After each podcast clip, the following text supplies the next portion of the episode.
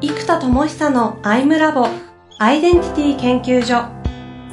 私は何者なのかそれは人類にとっての永遠のテーマ。15年の歳月をかけ開発された統合された究極の私と出会える技術アイミング。不確実性の時代を生きる次世代リーダーのためにアイデンティティの本質について語り尽くします。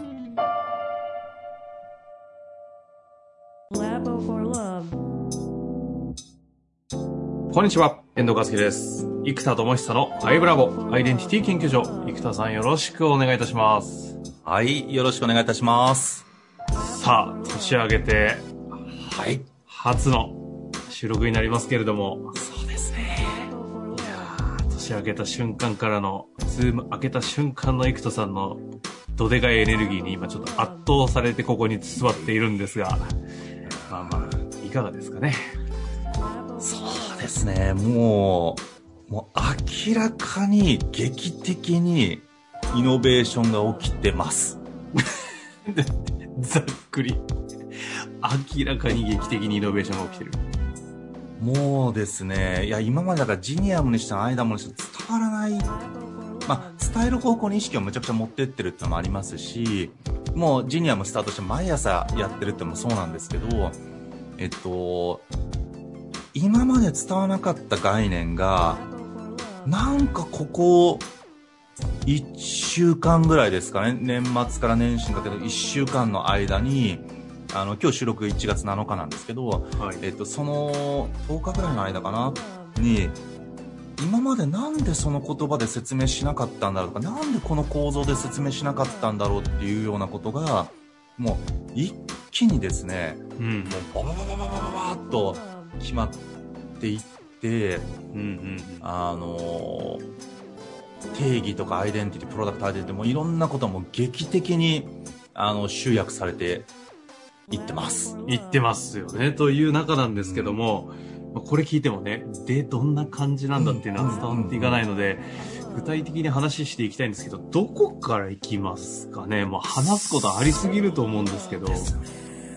やっぱり今一番力入れてるとか基本やってるのがジニアムなので、はいはい、はい、この、まず、ジニアムとは何かというプロダクトアイデンティティ。これはなんか皆さんもご自身のサービスって、それって何？という、プロダクトアイデンティティがバチコーンと入ると、むっちゃ伝わるんですよ。うんうんうん、だ〇〇とはっていうところがホームページとかランディングページとか作るじゃないですか。はい、で、そこのとはに、ちゃんとバチンと言い表せれる言葉があるとよくって、で、ここが今までは、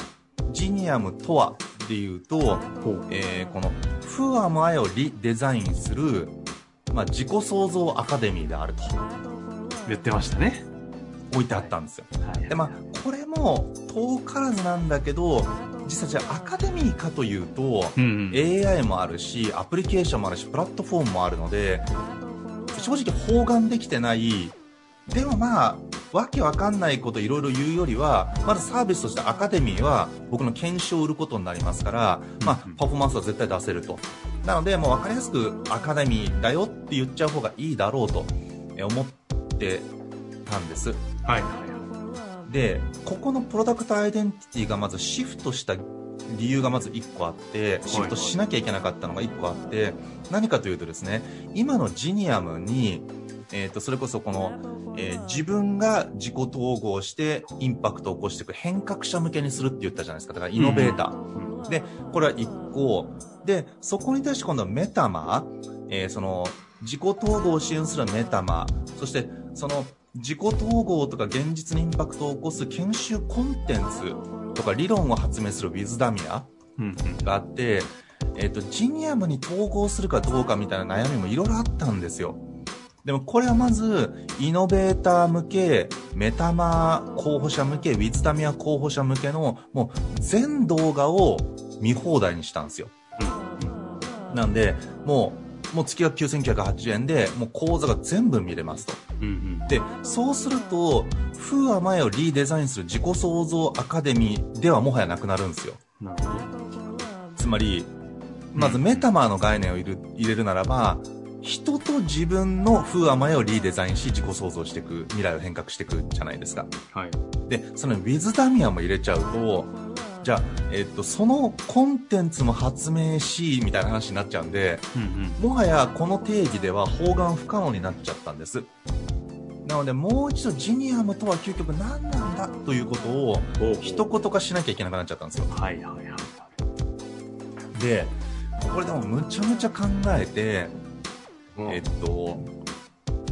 まず、アンダムっていうのがアンドドームで、アンド空間、統合空間っていうのが社名じゃないですか。はいはいはい。で、あらゆることをメタで統合するメタ統合っていうのがやってるソリューションの全てなので、メタ統合次元から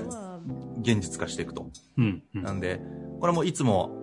言いますけど、アインシュタイン大先生のね、今次元の問題を引き起こした意識のままで今次元の問題が解決しないっていう話があって、だからメタ次元に行かなきゃいけなくて、じゃあメタ次元のためには今次元の葛藤を統合して意識をメタ次元に持っていく。メタのためには統合が必要なんですよ。なので、メタ統合からの実現。で、これは、今次元の場合は自己実現だけども、メタ統合した次元から実現することを自己権限と名付けてるわけですよ。ですから、えっと、メタ統合による自己権限をやってるんですよ。もう伝わんない。自己権権限、あ、そういうことですね。権限。あ表すという意味ですそうです。権限。はい、だから自己実現ではなくて、その、まあ、神とか仏が権限するっていう時に使うやつなんですけど、もう、内なる真我の場合は実現じゃなくてもはや権限の領域だなと思っているので、メタ統合次元からそれを実現することを自己権限というふうに僕は定義してるんですよ。うんうんうん、だからやってるソリューションは、えー、メタ統合からの自己権限。一言で言うと。うんうんうんうん、で、伝わんないじゃないですか。で、統合からの自己権限。あの、これ聞いてる方々には伝わると思ういや、そうなんですよね。うん。あの、はいはいって感覚はありますけど、確かに一般的に言われたら、はってなりますよね。もう、まあ、メタ統合からの時間。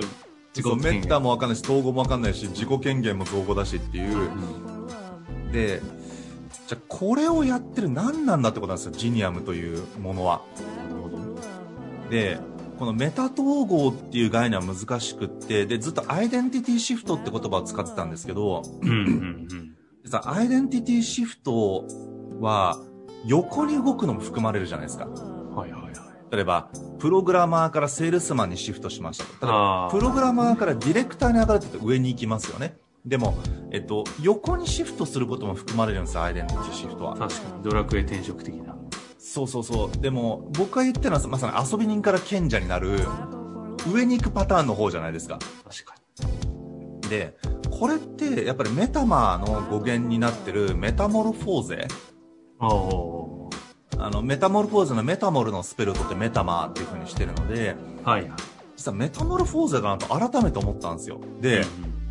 トランスフォームは意外と言われてるんですよ。トランステックの元になってる、まあ、トランスフォームっていう最近結構ね、本もいっぱい出てますしね。そうそうそう。で、トランスフォームは、どっちかというと、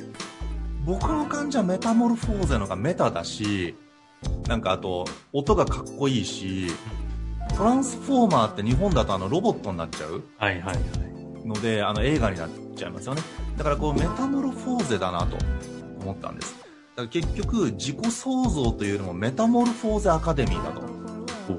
まずスクールに関しては。ほうほうほう自己を芋虫から蝶に変わる。その騒ぎ期間が大事であると。だから、芋虫であるここまでの自分も十分頑張ってきたし、まあ、卓越した芋虫という表現にしてますけど、だけど真がたる長な私はもっと本当は羽ばたけるはずだというふうに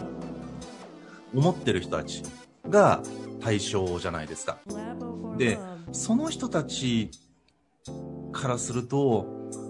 やっぱりリデザインとか自己創造って言葉弱いんですよね。なんかわかりますね。だから大変化という意味ではまさにメタモルフォーゼ。まあ、変態で形そのものが形態そのものが変わっちゃう。芋虫なんかね陸しか入れないのに蝶とか空飛んじゃうわけじゃないですか。でこのメタモルフォーズの象徴が蝶ですしまさに十蝶図の概念とも連動できるんでやっぱりメタモルフォーゼであると。でじゃあアカデミーかというと研修機能とか教育機能ってこのメタモルフォージニアムの一部なんですよ。だからプラットフォームもあるし、AI もあるし、ジニアムカレンダーみたいなアプリケーションもあるわけですよ。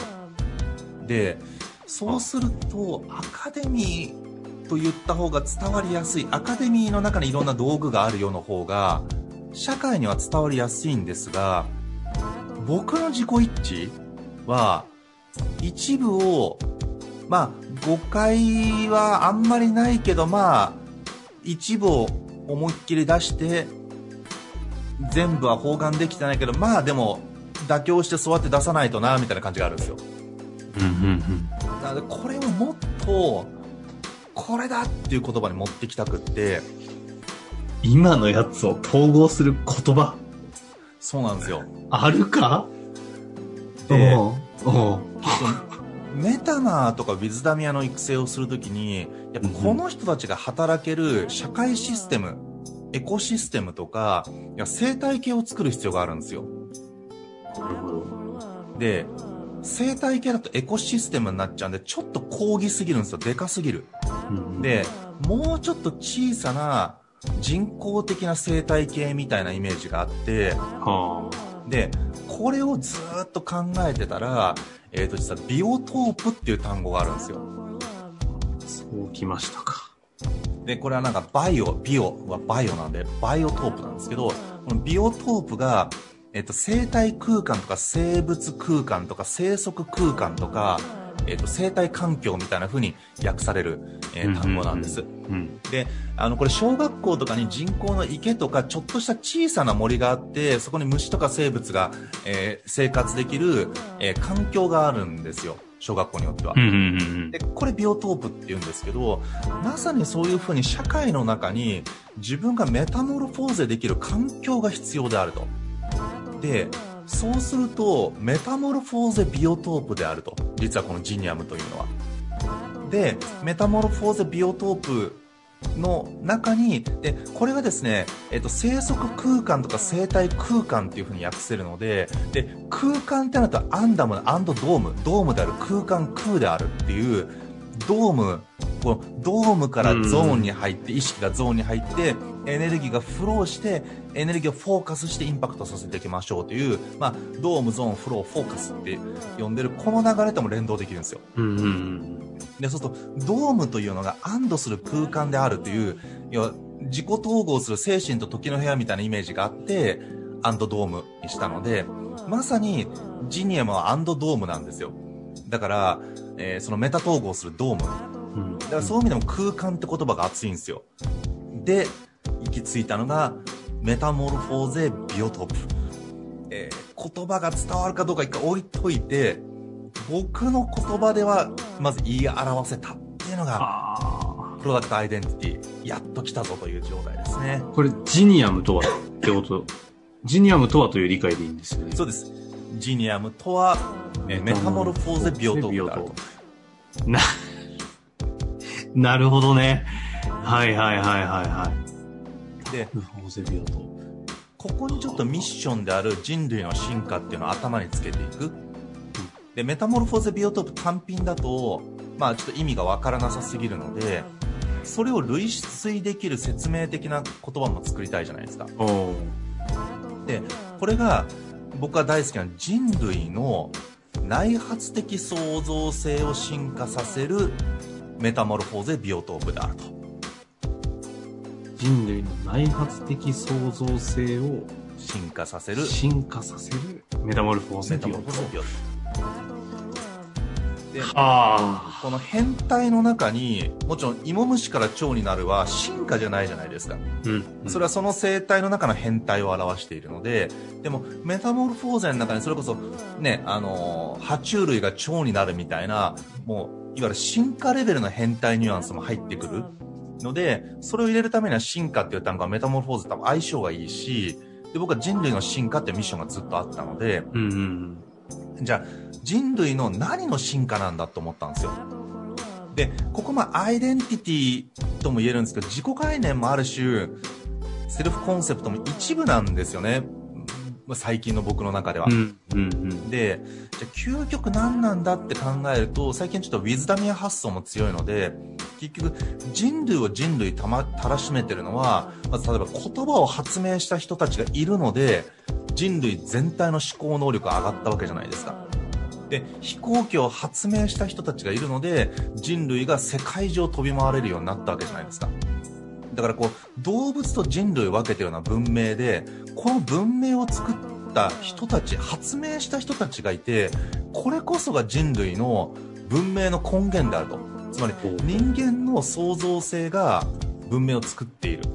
で、この人たちはないものを作ったわけじゃないですか。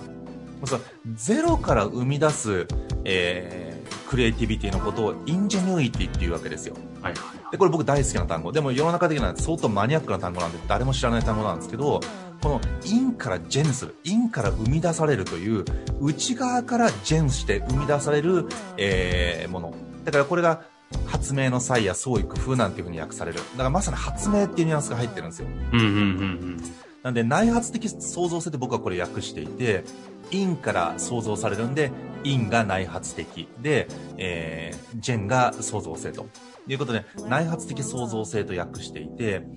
これが私が何者としてどこへ向かうんだとか、自分が決めた自分の self identity、self concept、ここから始めていく内発性。で、それやっぱり思いっきり創造性で現実化する、もう創造に作り上げるっていうことも含めて統合していきたいんですよ。だから内観で終わると終わると内観したけど内発してないし内発したとしても創造されてないと現実は変わんないわけですよ。確かに。ここまで入れると ingenuity っていう単語がやっぱ僕の中で最強なんですよ。で、そうするとこれまた伝わらないんですけど、だから人類の内発的創造性、つまり人類の ingenuity を進化させるメタモルフォーゼビオトープであるということで、ingenuity、メタモルフォーゼビオトープって全部むずい。むしろメタモルフォーゼが一番マシ。確かに確かに。で、次に多分ビオトープのが知られてて、次に ingenuity が知られてて、メタモルフォーゼが一番マシなぐらい、まず、えー、伝わらないわけです。はい、はい、でも、これはもう言葉はやむなしだなと若干もう諦めたところがあって、でも、メタモルフォーゼビオトープを10蝶図によって蝶のメタファーがありますし、あと、ダビック、ウサギとアヒルのあの騙し絵が、不思議の国のアリスのウサギみたいに、このメタモルフォーゼビオトープに誘う存在であると。で、ビオトープってすると自然の中の環境のイメージができるんで、実は視覚化しやすいんですよね。はいはい。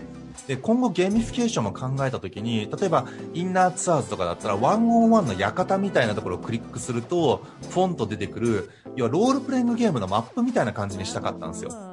でそういう意味でもこうメタモルフォーゼビオトープのマップがあってそれをクリックするとこうクエスタムで one-on-one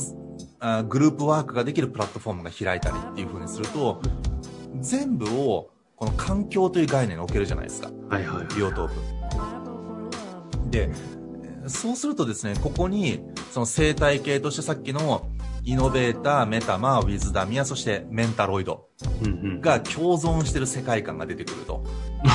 なるほどね。まさにビオトープか。そうそう、ビオトープ。AI すらも。そう、生態系に入れちゃう。そうすると、AI が生態系に入ってるってなんか、今っぽいし、おしゃれじゃないですか。で、実際そうだし、はい、僕のやってることって。で、これで、全部が言葉として完璧だと思っていて、でも、伝わらない言葉だというのは重々承知してるので、言葉を平易なものにするよりは、メタモルフォーゼビオトープを越すのは若干もうちょっと難しいなと思ってて、じゃあ、デザインでカバーする。あとは最初に日本語を出して、自己変容できる生態空間っていう風にしといて、自己変容の上にメタモルフォーゼ、生態空間の上にビオトープって書いとけば、えーと、いきなり英語から入ってくると難しいので日本語で説明文の上に入れておく。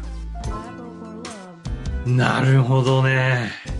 という定義ができてそれを図解できて今ビジュアルに落とせたんですけどそれがもう、はい、激アツです。このメタモルフォーゼビオトープと ingenuity を1枚の絵にしたんですよ、まあ、実はちょっとあの始まる前に一瞬私見せていただいてしまったので、ちょっと圧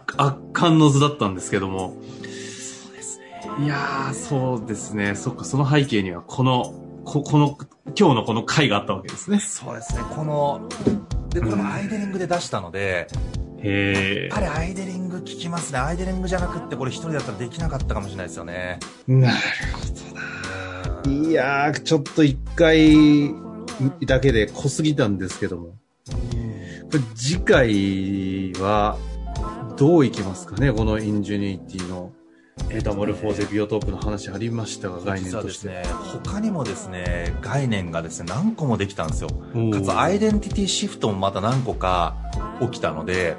生田さんの中でそうです、そうです。だからもうこの辺話したらもう、あと3回の収録は終わってるので。終わってしまいますね。いけます。ええー、いやー、いやー、濃かった。まずは1回目、終わりたいと思います。ありがとうございました。ありがとうございます。